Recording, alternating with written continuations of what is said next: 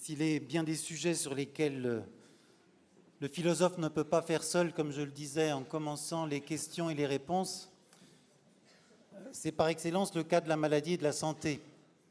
Ce sont donc deux cliniciens qui s'exprimeront euh, à présent, l'un médecin, l'autre psychologue. Les deux philosophes qui leur donneront la réplique auront, je crois, d'abord le souci de s'en instruire. Leurs échanges porteront notamment sur le lien qui unit de différentes façons l'homme fragile et l'homme capable.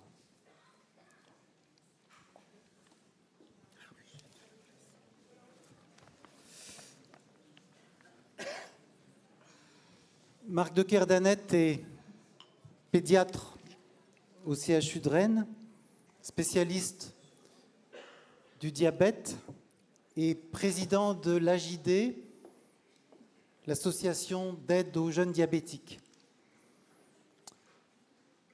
Jacqueline Lagré est professeure de philosophie à l'université de Rennes, spécialiste de la philosophie du XVIIe siècle mais aussi de la philosophie de la médecine, sur laquelle elle a publié notamment un ouvrage intitulé Le médecin, le malade et le philosophe, qui tire parti de son activité de longue date au sein du comité d'éthique rattaché au CHU de Rennes. C'est Marc de Cardanet qui commence, je crois. Non, c'est Jacqueline Lagré qui commence euh, et qui euh, introduit donc euh, un exposé que Marc de Kerdanet, pour sa part, a intitulé Le passage par l'acte avec des adolescents atteints de diabète. Je vous laisse la parole. Merci. Les hommes n'ayant pu guérir la misère, l'ignorance, la mort, ils se sont avisés pour se rendre heureux de n'y point penser eh bien, nous allons faire l'inverse de ce que disait Pascal. Nous allons essayer de penser un petit peu euh, les remèdes à euh, une ignorance qui n'est pas une ignorance scientifique, mais vous allez voir de quelle ignorance il s'agit.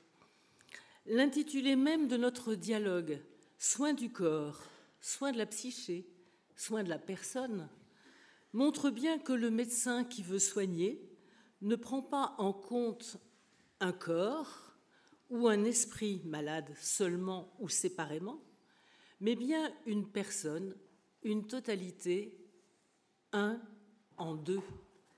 Le vrai homme, comme disait Descartes, on y revient toujours, qu'on accuse trop souvent et à tort de dualisme, le vrai homme donc n'est pas un esprit ou une âme, selon le vocabulaire de l'époque, et un corps, mais un esprit incarné, et un corps inspiré. Une personne, pour celui qui est en face d'elle, c'est un tu susceptible de devenir je, quelqu'un à qui je m'adresse et qui me répond. Mais cette communication n'est pas toujours facile. Et quand on ne parvient pas à communiquer par le langage, on communique de multiples façons, par les gestes, les postures, les expressions du visage, le silence les cris, l'agitation, la prostration, les actes. La difficulté est alors de déchiffrer, d'interpréter ce langage étranger et d'abord de se rendre compte qu'il ne s'agit pas d'un refus de communiquer, mais d'un mode de communication inattendu. La maladie, ici nous, je considère le diabète de type 1, et ce qu'elle impose, le suivi de la glycémie, l'adaptation des injections, est à coup sûr une de ces fragilités qui affectent l'individu. On la compense désormais par un traitement de plus en plus précis, raffiné, efficient. À cette fragilité particulière correspond donc une capacité spécifique, à condition bien sûr d'accepter de la mettre en œuvre. Or, le vocabulaire même de la relation médicale montre bien une disproportion entre le soignant qui ordonne et le patient qui fait et qui obéit. Il y est question de prescription, d'ordonnance, de traitement. Ce qui fait qu'il a fallu un certain temps pour que les soins palliatifs, qui insistent davantage sur le soulagement de la douleur et l'accompagnement, soient véritablement compris comme des soins. Or, il est des cas où le refus de suivre un traitement ne correspond pas à de la paresse ou de la lassitude, mais à un effort ultime de communication vers des personnes incapables d'écouter, d'entendre, de comprendre. Et c'est ce que nous montre le récit de cas que va nous présenter maintenant Marc de Kerdané, où ce qui importe, ce n'est pas un passage à l'acte, puisque l'acte ici serait négatif, mais bien le passage par l'acte. Et mes premières questions porteront ce passage par l'acte peut-il ouvrir un chemin et lequel? Alors, en guise de mise en bouche, si j'ose dire, je vais parler d'un autre diabète que le diabète sucré, qui est le diabète insipide. Et plutôt que de parler du diabète insipide, je vais vous parler de Baptiste. Baptiste est un charmant garçon que je rencontre à, l'âge de 12 ans et qui a ce qu'on appelle un diabète au sens strict du terme. Il urine abondamment et il boit beaucoup et c'est insipide. Et heureusement qu'on n'est plus à cette époque où on goûtait les urines, parce qu'il n'y a pas de sucre dans les urines. Ce garçon-là a un, examen complet de, sa situation, dont des, techniques diverses, dont l'IRM, et on confirme qu'il a une forme de diabète insipide qu'on appelle central, qui justifie un traitement quotidien pour éviter ce, ce déséquilibre de l'apport et de la perte de boisson. Et puis, je le vois tous les ans parce que ce n'est pas une maladie bien méchante, il faut juste faire des petits réglages ensemble. Et je, je fais ce, ce qu'on appelle une consultation. En fait, c'est une rencontre entre deux collaborateurs, un qui bosse pendant un an à prendre son médicament tous les jours comme il faut, et l'autre qui dit une fois par an, c'est bien. Nous collaborons. Et j'ai été assez surpris le jour où il est arrivé à 17 ans. Et je lui dis, ça se passe comment ce traitement? Il me regarde et il me dit, bah, en fait, je l'ai arrêté le traitement. je lui dis à ce moment-là, mais Baptiste, ça signifie donc que tu penses que tu n'es plus malade? Et il me regarde et il dit, non, mais je demande. Et alors cette phrase-là, je demande, face à un acte qui n'était absolument pas un langage parlé, et quelque chose de tout à fait significatif de la façon qu'ont les adolescents, les enfants parfois, mais surtout les adolescents, d'essayer de communiquer à travers la maladie, parce qu'à travers le langage, ils ont du mal. S'il avait dit Je ne crois pas que je sois malade au médecin qu'il suivait depuis plusieurs années, il aurait pu risquer quelque chose qui est peut-être important pour lui, la relation de soins et de qualité et remettre en cause la, compétence du médecin en lui disant je crois que je suis plus malade, c'était quand même un peu compliqué pour lui. Passer par cet acte lui a permis de poser la question qu'il taraudait, qui était est-ce que vraiment j'ai encore cette maladie? Puisque je n'en vois pas les signes depuis que je, que, je prends ce médicament. En, ne prenant pas le médicament, il avait pourtant eu la preuve toute, toute claire, puisqu'il avait recommencé le symptôme. Et ce qu'on a convenu ensemble, ben, ça a été de refaire le diagnostic, de reprendre les choses à zéro avec lui pour qu'il puisse participer à ce diagnostic. Voilà un peu comment on peut travailler avec des enfants qui ont des maladies chroniques. Et alors je vais vous raconter maintenant que vous êtes éveillés sur ce langage, j'espère, euh, l'histoire de Fabienne. Elle est charmante, elle, commence à 11 ans un diabète et elle s'occupe remarquablement bien de son diabète dès qu'elle a passé la phase d'apprentissage c'est-à-dire l'initiation et la formation à un rôle de co-soignant euh, avec ses parents et euh, à former une équipe familiale de soins qui va travailler pour soigner ce diabète et surtout pour que la vie avec cette maladie puisse être euh, vivable et, agréable. Et il faut bien dire que c'est une excellente collaboratrice et avec des parents attentifs qui, euh, euh, l'accompagnent de façon euh, adaptée de mon point de vue, à savoir en la laissant peu à peu prendre son autonomie de soins. Le problème qui arrive au bout de quelques années ne me surprend pas, ça arrive très fréquemment chez les adolescents, de j'ai pas été très attentive parce que là, mon sucre est un petit peu haut en ce moment, mais c'est parce que j'ai pas bougé mes doses, j'ai pas pensé. J'ai pas pensé, ça c'est des, termes qu'on entend souvent, faut penser les maladies. EN, pas AN. Et je lui dis, bah, euh, que comptes-tu faire? Ben, Je vais me reprendre. Donc elle s'était lâchée. Et c'est toujours dans l'écoute, hein, ces, consultations. Et donc elle revient quelque temps plus tard, et là c'est un peu plus sévère, puisqu'il y a clairement dans l'analyse que je peux faire des résultats biologiques de cette adolescente, des signes qu'elle n'a pas fait les injections, qui pourtant sont des, injections vitales. Si on n'a pas d'insuline, quand on a un diabète insulinodépendant, on risque d'en mourir, clairement. Après une dégradation progressive, heureusement, ça ne vous tombe pas dessus d'un coup. Et donc, je lui fais la remarque avec ses parents à côté en disant euh, Excuse-moi, mais là, je suis un peu inquiet parce que je, pense que tu as dû oublier plusieurs fois de faire les injections et c'est quand même, je te rappelle, une maladie dangereuse. Et elle dit Oui, oui, non, mais là, vraiment, euh, je ne sais pas ce qui m'a pris, mais c'est bon, là, c'est bon. C'était tellement bon que quelques semaines plus tard, elle est arrivée en coma profond aux urgences avec une acidocétose diabétique, c'est-à-dire l'état dans lequel on est lorsqu'on est en carence totale d'insuline depuis plusieurs jours. J'étais très dérangé, mais en même temps, mon boulot, c'est d'accompagner. C'est pas de, de, dire aux autres ce qu'ils ont à faire, c'est de les éclairer sur ce qui est possible de faire. Il n'en reste pas moins assez difficile pour le médecin de voir son patient, qui l'accompagne théoriquement, dans le coma. Bon, au-delà de cette culpabilité ordinaire du soignant, j'ai quand même posé la question à cette adolescente, une fois qu'elle a été réveillée, en lui disant Je suis content. Pourquoi es-tu content? Ben Parce que tu es vivante et on va pouvoir continuer à travailler ensemble. Et j'aimerais juste savoir pourquoi tu, en es arrivé là. J'en sais rien. Bien. J'ai donc euh, attendu, parce que, comme on disait, hier ensemble avec euh, Nicole, il faut prendre le temps. Et que la médecine que je pratique, c'est ce que j'aimerais qu'on pratique beaucoup en médecine, de maladies chroniques au moins, c'est la slow médecine. Pas surtout pas les urgences et surtout pas les, sirènes, ça fait du bruit. Et cette, cette adolescente me, me, dit donc quelques semaines plus tard que en fait ses parents divorcent.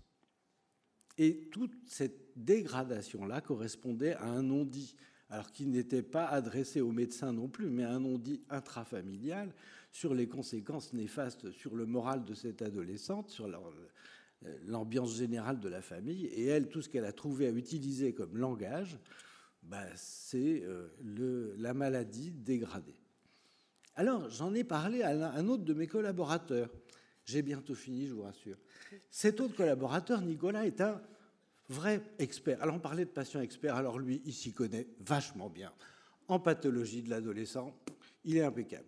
Il a une mère qui est alcoolique et qui est plus à la maison. Le père, il a une maladie mentale euh, qui est difficile à vivre. Lui, il a effectivement un diabète de type 1 pour lequel je le suis, mais il n'a pas que ça. Il a aussi une maladie rhumatismale du jeune. Bref, un gars qui s'y connaît. Et donc, je demande à Nicolas, collaborant depuis longtemps avec lui, ce qu'il pense de Fabienne, en lui racontant. Nicolas, voilà ce qui est arrivé. Est-ce que tu peux, euh, on peut en parler ensemble Il dit, mais cette fille-là, sa, façon de faire, elle était parfaitement adaptée. Alors je lui dis, ben, bien, elle était adaptée. Peux-tu me préciser pourquoi tu penses qu'elle était adaptée? Eh ben, il me dit, moi, ça m'arrive d'arrêter aussi les, injections.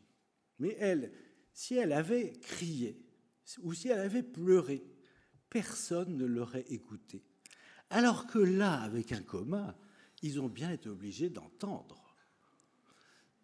Et moi, quand je saute une injection, c'est toujours la lente. Parce que si tu veux qu'on te demande qu'il y a qui ne va pas, il faut que tu n'ailles pas. Or, en arrêtant la lente, j'ai repéré que j'allais moins bien, alors que la rapide, ça peut passer. Donc, ce, garçon-là validait l'utilisation de la maladie comme un langage euh, de la part de, l'adolescente et, validait la sienne aussi, qui n'avait pas tout à fait abordé jusqu'à présent.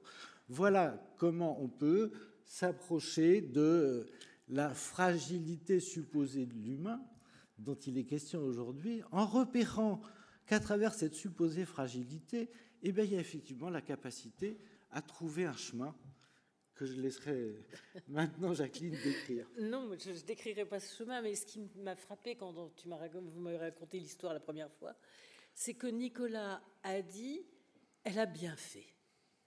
Et il n'a pas dit elle a eu raison. Elle a bien fait, donc le non-agir, le refus de traitement, euh, n'était pas un acte dirigé contre lui-même, contre elle-même, ni contre la maladie, ni contre le médecin, mais vers les parents qui étaient pris par leur phénomène de couple. Et en se faisant potentiellement du mal, enfin c'est l'exemple euh, que dit euh, Fabien, c'est ça le, patient expert? Nicolas. Nicolas, pardon. Oui, en, en se faisant du mal, elle parvenait à se faire entendre. Alors, moi, la question que je vais poser, c'est que le chemin ouvert, euh, est-ce que les parents ont compris? Et est-ce que ce chemin, il peut être frayé à plusieurs Ou ça reste simplement entre le médecin et le malade? Je, crois que c'est une introduction au, langage parlé et que le boulot du médecin, il est justement d'accompagner le patient qui est dans l'incapacité d'utiliser ce langage comme les autres, de l'aider à verbaliser les choses, en lui proposant des, mots pour pouvoir avancer avec les parents. Verbaliser auprès des, pour qu'elle puisse parler aux parents. Pour pouvoir. Alors, très souvent dans ces cas-là, d'ailleurs, ce qu'on fait, c'est qu'on se sépare et qu'on laisse les parents de côté et qu'on commence à, à, négocier avec l'adolescent jusqu'où on peut en parler avec les parents, comment on peut aborder ces choses-là. C'est très fréquent à l'insu supposé des parents, euh, l'ado et moi, on, est très au courant de ce qui se passe, qu'il a sauté des trucs, euh, qu'il n'a pas, qu'il pas trop géré, comme ils disent. Et les, les parents se rendent pas compte? Et les parents, alors, je, c'est très compliqué de savoir s'ils s'en rendent compte, et, mais en tout cas, officiellement, ils ne s'en rendent pas compte. C'est comme un secret de famille. Donc, l'idée, c'est de dire, bah, on va en parler. Est-ce que tu es d'accord pour que j'en parle à ta place? Est-ce que tu veux le faire toi-même? Enfin bon, on va utiliser ça parce que c'est une ouverture vers une communication. Et là, on va essayer de leur proposer de communiquer euh, un peu plus explicitement, on va dire. Et dans le cas de cette euh, adolescente, ça a marché ou pas? Alors ça a marché relativement parce que euh, les parents ont pu tomber de leur chaise en apprenant ce qui se passait mais euh, elle, a eu beaucoup de mal à se remettre de cette euh, addiction à ne pas faire, parce qu'elle avait pris une petite habitude de, laisser aller, qui a été quand même un peu délétère dans, la suite des choses. Bah, moi, ce que je trouve extraordinaire dans ces histoires, même si la fin n'est pas très forcément très optimiste, c'est qu'elle montre comment une extrême fragilité, la fragilité de la maladie, plus la fragilité de la vie familiale, induit tout de même une capacité. une capacité, c'est-à-dire on, cherche un moyen rusé de se faire entendre quand même. Mais je voudrais dire qu'il y a en miroir la fragilité du médecin et la capacité de l'individu auquel il s'adresse, le patient, supposé patient, d'avoir une compétence. Et je me souviens très bien de ce Kylian qui a déclaré à son infirmière qui le suivait pour un problème hématologique, d'accord, toi, tu es oncologue, tu connais vachement bien les trucs de cancer, mais moi, je suis Kylianologue et je sais bien ce que c'est que les problèmes de Kylian. et je pense que retenir cette compétence-là de l'autre, pour à deux, vraiment à deux, reconnaître chacun la compétence de l'autre et construire quelque chose qui ait du sens, non pas pour soigner la maladie, mais pour prendre soin du malade ensemble, le malade, les parents et, le soignant. Très bel apologue de la relation entre le médecin et le philosophe, vous serez d'accord. On a peut-être quatre minutes, Jérôme, sur notre temps, puisque je vois qu'on a le, le temps est indiqué ici, pour une question. Une question au médecin de préférence. non. On, était tellement clair que, que vous n'avez pas de questions? Je, juste, je vais en profiter pour, redire ce que je disais tout à l'heure. La, médecine est en train de changer. La médecine de la maladie chronique est en train de changer. Mais on prend son temps et on ne va pas la changer brutalement non plus.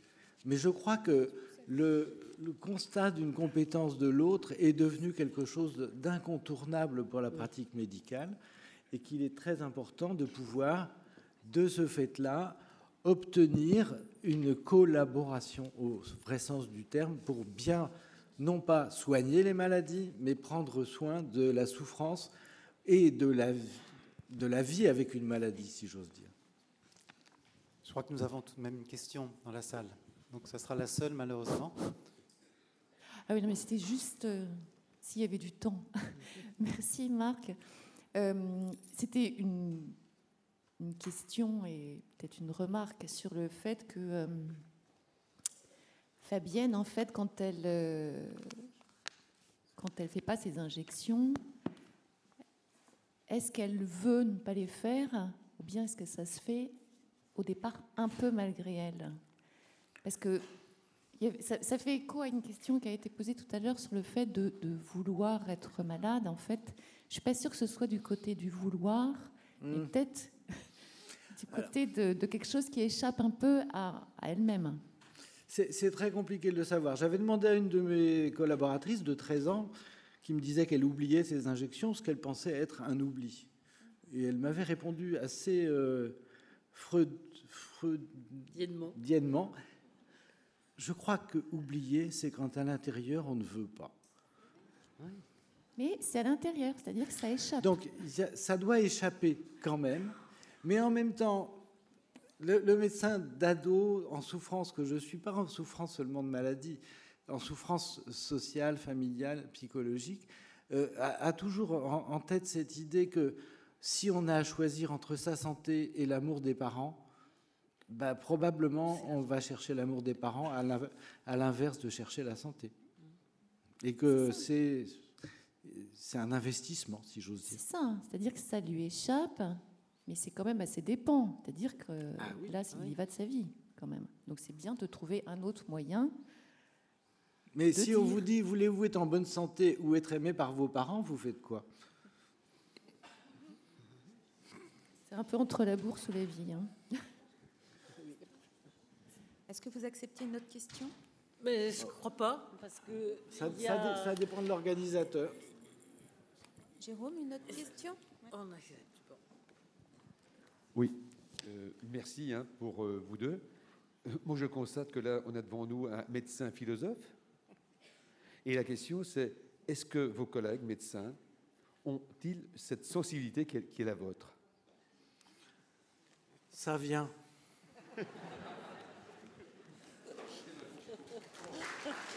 Oui, ça vient.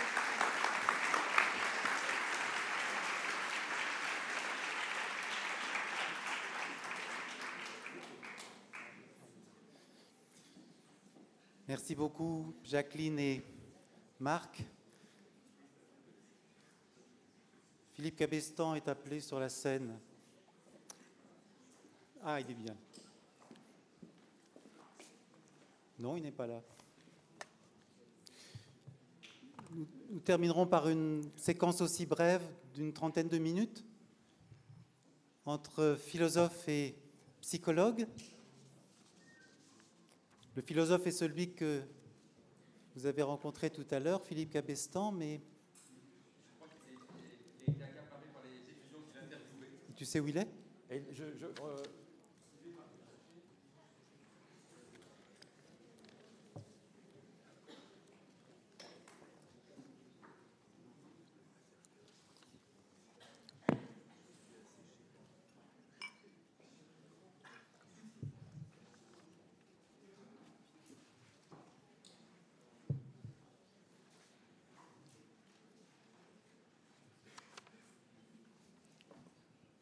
J'en profite pour dire qu'au terme de cette séquence d'une trentaine de minutes, sur le même mode, un dialogue entre, cette fois psychologue, mais disons clinicien et, et philosophe. Nous ferons une longue pause de 30 minutes euh, qui permettra éventuellement d'aller visiter la librairie euh, pour permettre à Massimo Din, le metteur en scène, et à ses comédiens de, s'installer sur, sur ce plateau.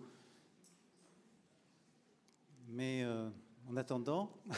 Bon, allons-y.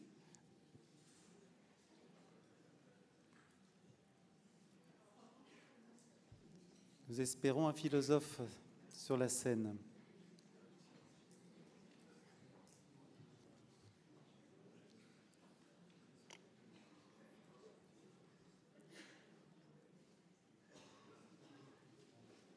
Je crois qu'on est allé le chercher.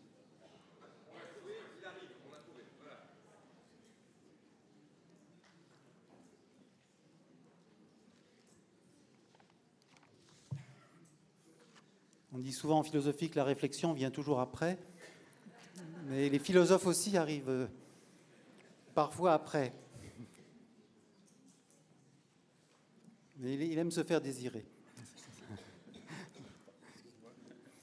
Excusez-moi. Non, non, tu es tout excusé. Alors c'est Nicole Poré qui fera le deuxième exposé clinique, psychologue en cancérologie pédiatrique au CHU de Rennes. Elle est membre de la Société française de psycho-oncologie et de la Société française des cancers d'enfants. Elle a publié euh, plusieurs articles euh, dans ce domaine. Le titre de sa communication, Marc en parlait il y a un instant, est Prendre le temps avec un enfant affecté par la maladie grave. Nous connaissons déjà Philippe Cabestan, que je ne vous présente plus, mais je le remercie en tout cas beaucoup d'avoir bien voulu revenir sur le plateau pour euh, échanger avec elle. Je vous laisse la parole. Je remercie les organisateurs pour leur invitation. Je suis très contente d'être là, inquiète aussi. J'ai toujours eu peur de parler en public, mais je suis obligée de m'apercevoir que ça ne s'arrange pas avec l'âge. C'est plus pire, comme disent les petits. Évidemment, j'espère qu'en le disant, ça aille mieux. Je vais faire un exposé très clinique, au plus près de ce qu'un enfant de 7 ans a pu dire à un moment de sa maladie. Précisément au moment où sa maladie, précisément au moment où la maladie va mieux. Ensuite, Philippe Cabestan élèvera ça à la dimension philosophique. Nous allons écouter Louis, garçon âgé de 7 ans et demi. Sa maladie, une tumeur de la jambe, avait commencé quand il avait 4 ans. Malgré un premier traitement, il avait rechuté à 6 ans et demi. À son échelle, c'est beaucoup de temps, presque la moitié de sa vie. À la fin du traitement, entraîné par la rechute, il a 7 ans et demi et il est toujours suivi une fois par semaine à l'hôpital de jour. Je dois préciser que le service de cancérologie comporte un service d'hospitalisation traditionnel et un hôpital de jour où certains enfants et adolescents vont, vont poursuivre leur traitement avec la possibilité d'être chez eux chaque soir. C'est une belle invention. C'est donc à l'hôpital de jour que je vais rencontrer Louis. Tandis que je marche dans le couloir, il fonce littéralement vers moi et déclare Cette fois, c'est urgent, c'est maintenant, je suis dispo. Ça s'appelle une demande. Je l'avais connu au début de sa maladie, mais nos rencontres s'étaient beaucoup espacées. Voici l'énigme qui fait urgence pour lui. Écoutons-le. Pendant toute la maladie, j'ai jamais eu peur d'aller à l'hôpital. Et la paf, j'ai horreur d'aller à l'école. J'ai peur je suis tout seul, c'est horrible. Paradoxalement, malgré son cursus hospitalier assez long, paradoxalement, c'est la première fois qu'il rencontre la solitude, en tout cas qu'il en parle. Ainsi, il est urgent, nous allons le voir, de venir parler du scandale qu'il ressent et du combat qu'il doit mener contre tous les discours qu'on lui adresse et qu'il conteste. Il s'agit, nous le verrons, essentiellement du retour à l'école, puisque les médecins l'y autorisent contre toute attente, tout le monde est très content de tout ça, mais contre toute attente, il n'est pas pressé d'y retourner. Il a besoin de temps. En effet, comme l'écrit Rosaine Dubois, le temps du malade n'est pas celui de la maladie, ni celui de la science. Ainsi, il ne peut pas se réinstaller si vite dans une vie que les autres lui décrivent comme normale. On pourrait dire qu'il freine. Pourquoi? Écoutons-le dans ce premier entretien où il évoque tout d'abord la période pendant laquelle il bénéficiait de l'école à domicile. Voilà ce qu'il dit. En réalité, à domicile, la maîtresse, je la connaissais très bien. Elle était très gentille, elle venait me faire la classe dans ma maison. Elle avait une petite voix, je l'aimais beaucoup, c'était tranquille. Mais maintenant, à l'école, c'est la même maîtresse, je ne la reconnais pas. Elle a beaucoup changé. Elle n'a plus la même voix, elle crie, elle me regarde jamais, elle n'a plus les mêmes yeux. Pour moi, elle est devenue comme un loup. Elle m'interdit tout. Je dis, demande, qu'est-ce qu'elle t'interdit? Eh ben, Par exemple, elle veut pas que j'enlève mes chaussures, alors qu'à la maison, à l'hôpital, pof, je me mets pieds nus et tout le monde est d'accord. À l'école, j'ai peur. De quoi? De tout. C'est un enfer, ça ne peut pas durer. J'ai peur de rater car je ne veux pas aller à l'école tous les jours. J'ai encore le traitement une fois par semaine à l'hôpital. Et puis ma mère, elle a arrêté de travailler pour moi. Il faut bien que je l'occupe.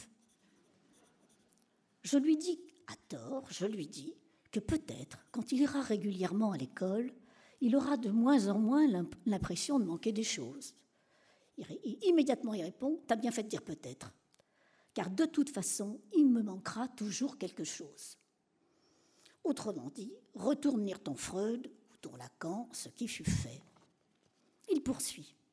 Tu te rends pas compte J'avais 4 ans quand je suis, arrivée à l'hôpital. J'ai pas fait de moyenne section, pas de grande section, pas de début de CP. J'ai été opérée. J'ai toujours une jambe plus petite que l'autre. C'est pour ça les grosses chaussures. Et maintenant, paf, d'un coup, d'un seul coup, tout le monde te dit, ça y est, t'es un enfant comme les autres. Tout le monde, je le jure. La maîtresse, les parents, les voisins. En réalité, ils comprennent rien. Je déteste entendre ça, parce que c'est faux. Je ne suis pas un enfant comme les autres. T'en connais beaucoup, toi, des enfants qui doivent quitter l'anniversaire de leur seul copain pour aller faire une transfusion de trois heures? Il n'y a qu'à dire que je suis différent. C'est comme ça, c'est pourtant pas compliqué. Quand tu as été malade, ça sera jamais comme avant. Tu peux pas tout effacer, paf, comme ça. En réalité, dit-il, je rêve d'un monde où on serait tous malades. Et là, je serais vraiment comme les autres. Ça serait bien, je serais tranquille. On se comprendrait bien, même à l'école, partout, pas qu'à l'hôpital. Comment aider Louis à quitter la place dans laquelle il s'est installé? On entend bien la difficile position de la maîtresse. C'est pas facile hein, d'être professeur des écoles. On entend bien la difficile position de la maîtresse. Celle-ci, en effet, doit passer d'une relation privilégiée qu'elle avait avec Louis à une, à une classe où il est un élève à côté de 26 autres. Et c'est bien vrai, 27 paires de chaussures dispersées dans une classe, ça peut faire vite désordre. Comment donc le soutenir sans le mettre dans une position d'exception que les autres ne supportent pas? Lors d'un autre entretien, nous nous verrons chaque semaine pendant sept mois. Lors d'un autre entretien, il me dira que depuis que nous nous rencontrons, parfois, il se sent un petit peu mieux. Ici, dit-il, je te dis plein de trucs. Je peux tout te dire, car tu répètes pas fais ceci, fais cela, taca, faudrait, c'est bien, c'est mal. Puis, me dit-il, Nicole Poré. Il me nomme toujours comme ça Nicole Poré. Sa mère lui avait suggéré de dire peut-être Nicole ou Madame Poré. Il n'a jamais tenu compte de ce conseil. Nicole Poré, t'en as pas marre de m'écouter? Parce que, parce que je te raconte toujours la même chose. Non, Louis, j'en ai pas marre, et ça n'est jamais vraiment exactement la même chose. Puis il s'approche de moi et dit J'aime bien ton collier, j'aime bien tes bracelets, j'aime bien ta bague, tu es très bien décoré. C'est peut-être ça qu'on appelle le transfert. Pour rompre la monotonie, il craint m'ennuyer, il dit Tiens, aujourd'hui, je vais dessiner. Je vais te dessiner ma maison. Dessin numéro 1.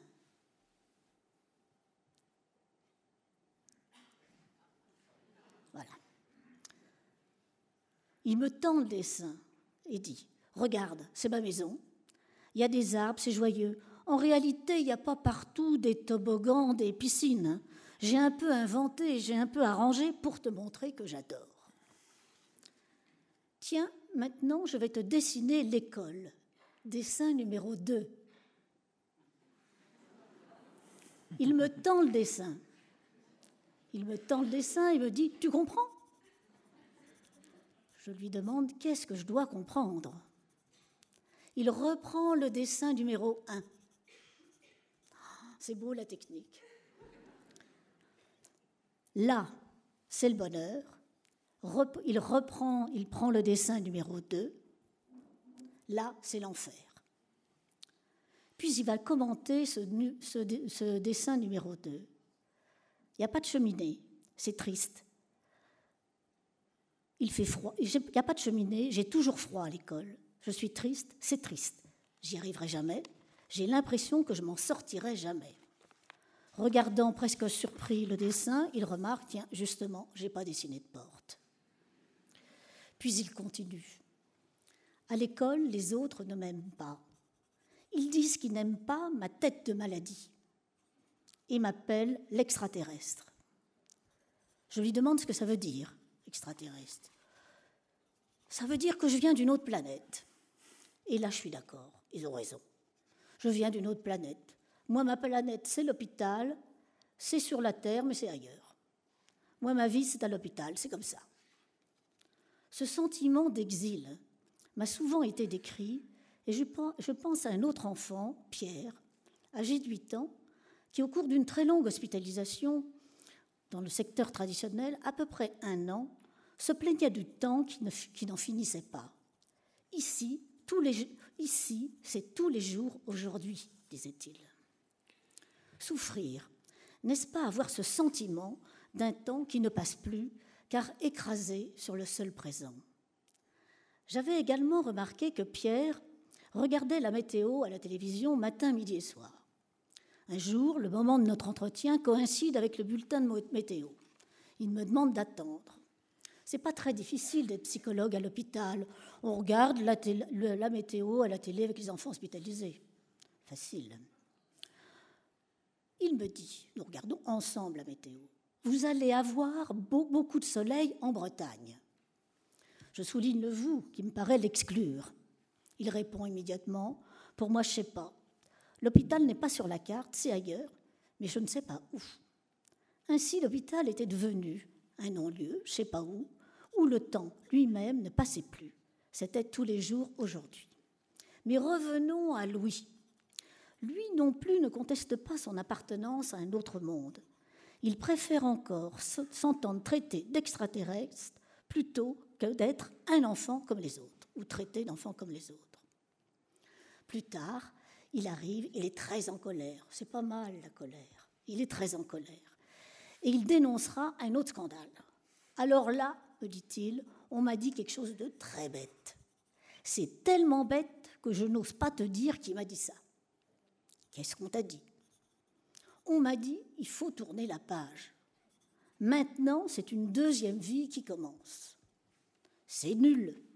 On n'a pas une première vie, une deuxième vie, et pourquoi pas trois vies? C'est toujours la même vie. Moi, la maîtresse dit que j'ai une très bonne mémoire. C'est peut-être pour ça que je ne peux pas tourner la page. Je pense qu'effectivement, dans ce que nous faisons ensemble, il s'agit de lire et relire encore et encore cette page si difficile à tourner.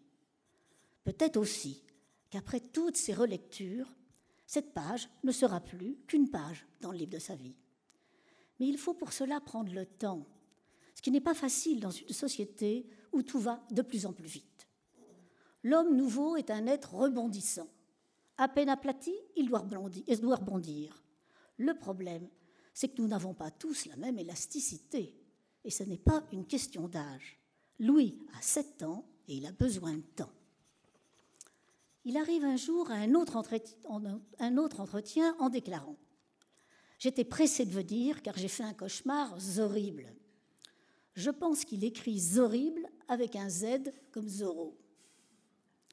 Voici le cauchemar. Je dors bien et je rêve que je suis devenu un squelette de poisson. C'est horrible. Je suis une énorme arête. J'en pouvais plus. Je me suis dépêchée de me réveiller. Tout mon corps était en sueur. Après avoir décrit ce rêve d'angoisse, celui qui le réveille, Louis propose de le dessiner. Dessin numéro 3. Voilà, c'est comme ça. Et en regardant son dessin, il dit Oh, c'est bizarre, c'est pas horrible du tout. C'est juste un squelette de poisson, ça fait pas peur. Je lui demande pourquoi ça fait pas peur, ce dessin. Parce que tu es là. Et que dans le rêve, j'étais tout seul, c'était moi le squelette, j'étais mort. Ce cauchemar le réveille sur ce qu'il craint, la mort possible, mais jusqu'alors indicible. Puis il l'associe. Au début de la maladie, c'était comme ça. Dessin numéro 4.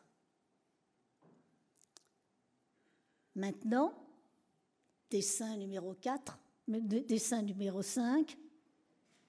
Maintenant, la maladie, c'est comme ça. Elle est là, mais on ne la voit pas encore, la maladie. Les docteurs disent que je ne suis pas guérie. Ils disent que je suis en rémission. Mais ça n'existe pas. Ou tu es malade ou tu es guéri. Tout le monde te demande alors t'es guéri, t'es guéri. Personne te dit alors t'es rémi, t'es rémi. C'est pas un mot. Les docteurs disent qu'il faut surveiller. Si on surveille, c'est qu'il y a quelque chose à surveiller. Puis il me propose de dessiner un petit jeu, de me dessiner un petit jeu. Je vais te dessiner un petit jeu. Dessin numéro 6. Tu vois, un jour, on pourra faire ensemble un poisson multicolore. Ainsi, Louis reste suspendu, nous l'avons entendu, reste suspendu au risque de la rechute. Et le temps lui-même est pour lui, si on peut dire, un temps suspendu. Je lui demande s'il a parlé de tout ceci avec le médecin qui le soigne. Ça va pas, non? Avec un geste. Oh, pardon, me dit-il. Il est très poli. Ça va pas. J'aurais peur qu'elle arrête de me soigner parce que ce serait trop dur pour elle de m'entendre dire ça. Elle vient, il nomme le médecin, il nomme la médecin par son prénom. Elle vient parler avec moi longtemps, à chaque fois que je viens à l'hôpital de jour, et c'est bien. L'accompagnement d'un enfant malade est une histoire à plusieurs, médecins, soignants, parents et tous les autres intervenants, profs des écoles, éducateurs, musiciens, assistants sociaux, etc. Chacun, dans sa spécificité, trouvera une façon d'être là. Nous avons entendu que Louis, malgré son inquiétude, ne souhaitait pas en parler pour ne pas rompre l'alliance avec son médecin. Il a donné, après le récit du cauchemar, une brève et belle définition de la place du psychologue. C'est quelqu'un qui est là. En dessinant et en commentant ses dessins devant moi, Louis sort de son isolement. Le danger ainsi est partagé. Avec le dessin, il fait quelque chose de représentable, donc de traitable par le langage. Et cela lui permet de tourner autour du réel indicible de la mort. Dans cette rencontre, il est passé de la solitude du je, j'étais le squelette, j'étais mort, au partage du je. Un jour, on fera ensemble un poisson multicolore. Je terminerai sur un entretien qui a lieu quatre mois après la première rencontre. Il propose pour la première fois un écart. Il me dit Tu sais, je me suis réfléchi. C'est très intéressant de se réfléchir, parce que quand on se réfléchit, on se regarde ou on se voit. Tu sais, je me suis réfléchi. Je ne suis pas toujours facile, moi. Il faut toujours que je sois devant. Il faut toujours qu'on fasse attention à moi. C'est avec la maladie que j'ai appris ça. J'étais toujours le petit chouchou de tout le monde, et partout. Ainsi, il repère la place qu'il prend dans ce qui lui arrive. Il se décale d'une position de victime où il y aurait toujours un très gentil petit garçon entouré de méchants qui ne comprennent rien. Moment de modification de sa position subjective, pourrait-on dire. Moment très important, car cet écart va lui donner des idées. Il poursuit en effet. J'ai demandé à la maîtresse, je ne sais pas ce qui m'a pris, c'est venu comme ça, paf. Je lui ai demandé dans la classe de mettre derrière et surtout pas au premier rang. Elle n'a pas compris, moi non plus, mais elle a été d'accord. C'est pas facile d'être professeur des écoles. Et alors là, et alors là, depuis que je suis derrière, elle me regarde et elle me demande si ça va. Avant, elle me voyait, mais elle n'avait rien à me dire. Et du coup, là, maintenant, j'ai presque un premier copain d'école. Il est derrière aussi. On se regarde, il me sourit. Quand il, est triste, je lui donne des petits bonbons. Il est content et moi aussi. Tout n'est pas arrangé, mais ça va mieux, je suis content. C'est exactement ce qu'écrit Gilbert Vincent dans son argument pour demain. Découvrir autrui, c'est se découvrir autre, transformer soi-même par la rencontre. Puis lui m'interroge. Est-ce que tu crois que tout ça, c'est une bonne idée? Je lui réponds, je crois que c'est très important parce que c'est toi tout seul qui as trouvé cette idée. Ah oui, c'est vrai, dit-il en souriant. Je fais le choix d'arrêter cet entretien sur sa trouvaille. Ce sera aussi le terme de mon exposé. Pour ne pas conclure, je dirais que Louis a eu l'intuition que sa seule arme dans ce combat était la parole. Tout cela montre bien, comme nous l'avons entendu tout à l'heure, tout cela montre bien que la maladie n'est pas seulement un fait biologique, mais encore un événement biographique et que l'on n'en sort pas comme on descend d'un train qui arrive en gare.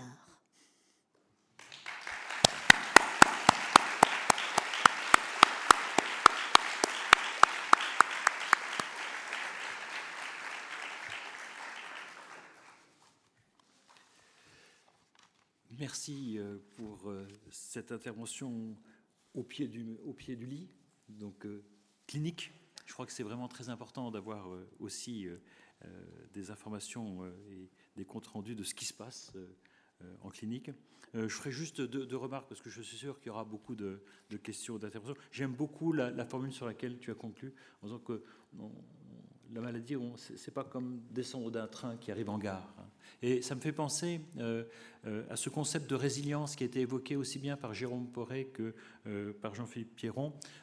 ce concept de résilience qui est très, qui me semble-t-il, est très dangereux. C'est un concept qui est emprunté à la physique des matériaux, et c'est l'idée qu'on pourrait revenir à l'identique.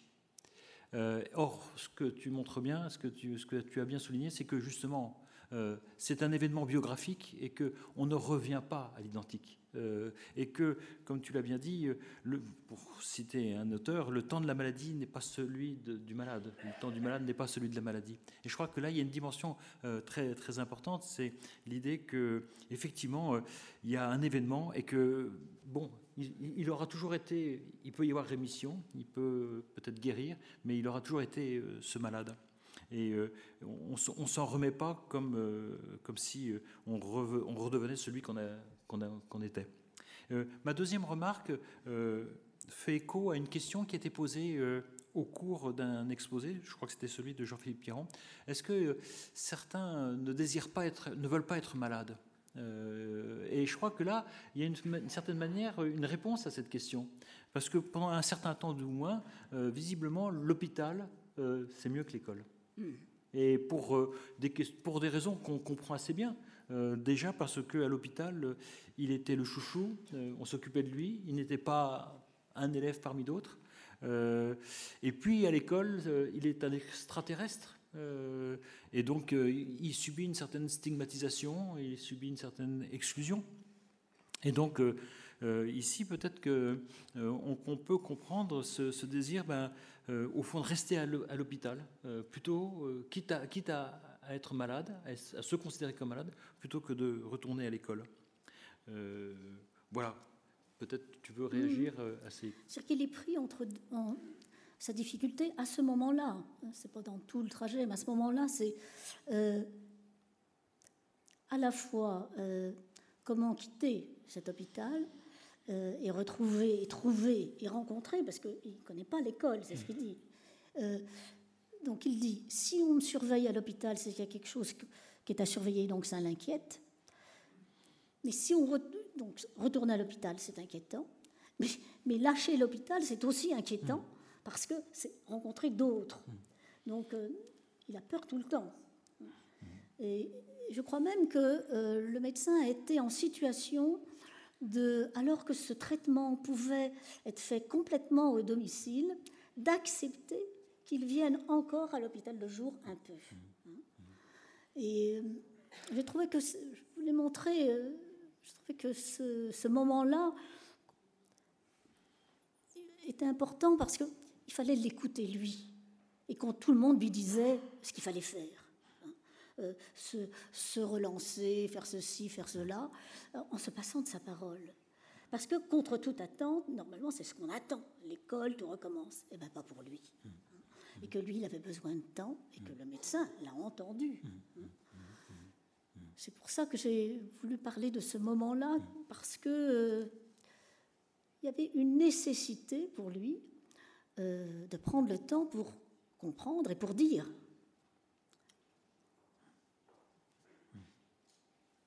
si je réponds à la question. Oui, bien sûr. Peut-être qu'on peut prendre des. Voilà, la salle s'éclaire. Peut-être que des personnes veulent intervenir. Ce qui, ce qui est. Oui, pardon. Alors là, il faudrait le micro qui est euh, là-bas où là, voilà.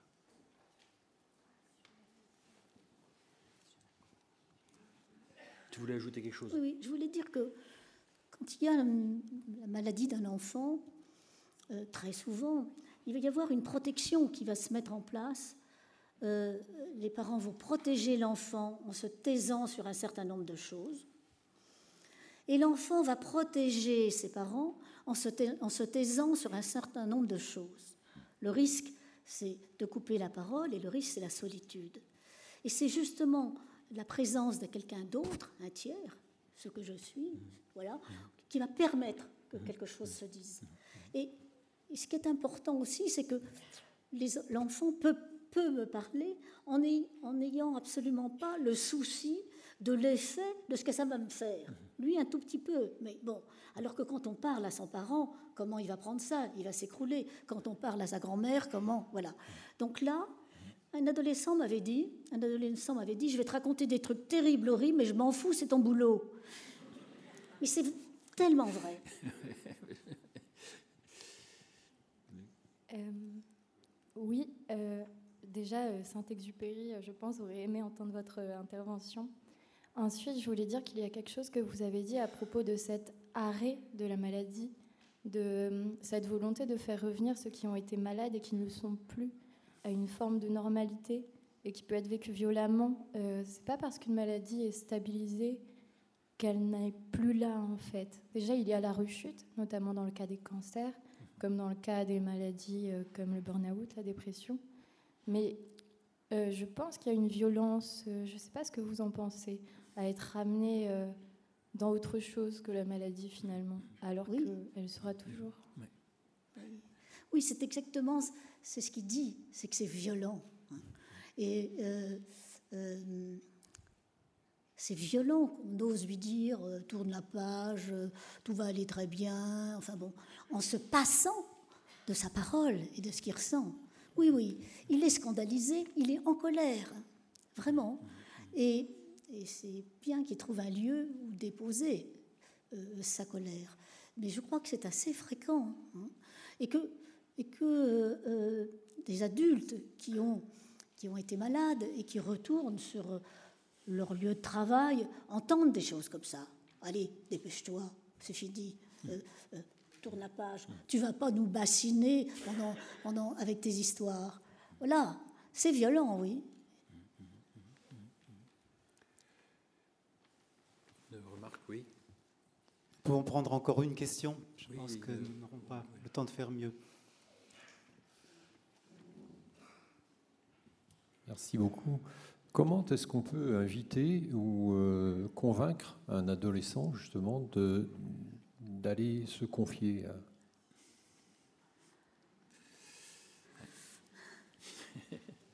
Pas facile. Hein Ça, c'est une question euh,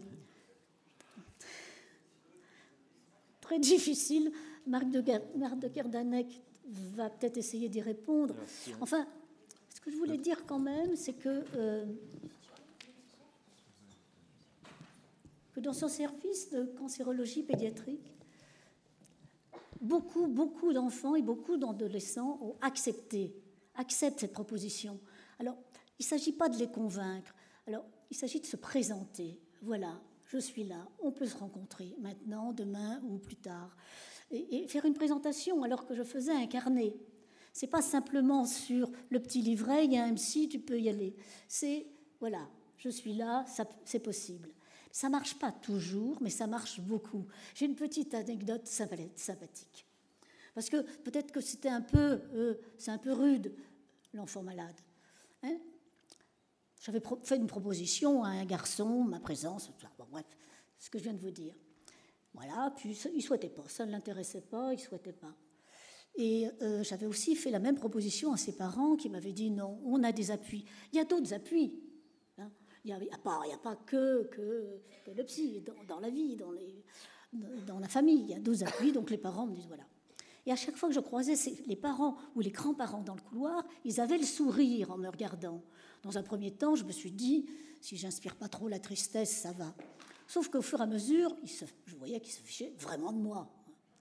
Donc j'ai dit un jour aux parents, là vraiment, euh, vous vous moquez de moi, mais dites-moi ce qui se passe. Ah, me disent-ils. Bon, il faut qu'on vous dise. Oui, on se marre, mais il faut qu'on vous dise pourquoi. Il y avait eu un anniversaire de ce garçon, il était au domicile, tout se passait bien, puis à un moment il a évoqué quand même la maladie. Et sa grand-mère lui a dit, mais alors pourquoi tu vas pas euh, dire tout ça ou parler avec Nicole Poré? Et il, avait répondu Puisque je vous dis, je vous dis que je veux pas la voir, la psychopathe. Sa mère voyait une naturopathe ou un ostéo. Il voulait pas voir la, Et donc ça fait rire, comme vous, la famille, parce que psychopathe, ça évoque autre chose. Pour faire le lien avec l'exposé précédent. Donc, je, voulais juste répondre à la question précisément. Comment on fait pour qu'un adolescent euh, voit un psychologue? Il bah, faut déjà considérer que ce n'est pas un adolescent dans le cadre d'une maladie qui voit un psychologue. C'est les soignants qui, et l'adolescent et les parents qui ont besoin d'échanger à propos d'une difficulté. Alors si on l'envoie comme, un mystère, euh, on va l'envoyer voir, t'as qu'à aller, ben, ça va jamais marcher, forcément. Il va se dire attendez, c'est pas mon truc. Si on dit on a un problème, on n'avance plus, je te propose qu'on fasse une rencontre à plusieurs. Et on, fait des rencontres assez régulièrement avec les parents, le médecin, le psychologue et l'adolescent. Et puis, le médecin raconte ce qu'il a raconté de, de l'inquiétude qu'est la sienne. Et puis, euh, je, je, je, je pars. Ensuite, il y a les parents qui racontent leur point de vue et qui laisse l'adolescent avec le psychologue, et plus si affinité. Et il se trouve que ça marche plutôt bien pour qu'il puisse constater que finalement, ça ne mord pas les psychologues, les psychopathes. Merci à nos deux cliniciens.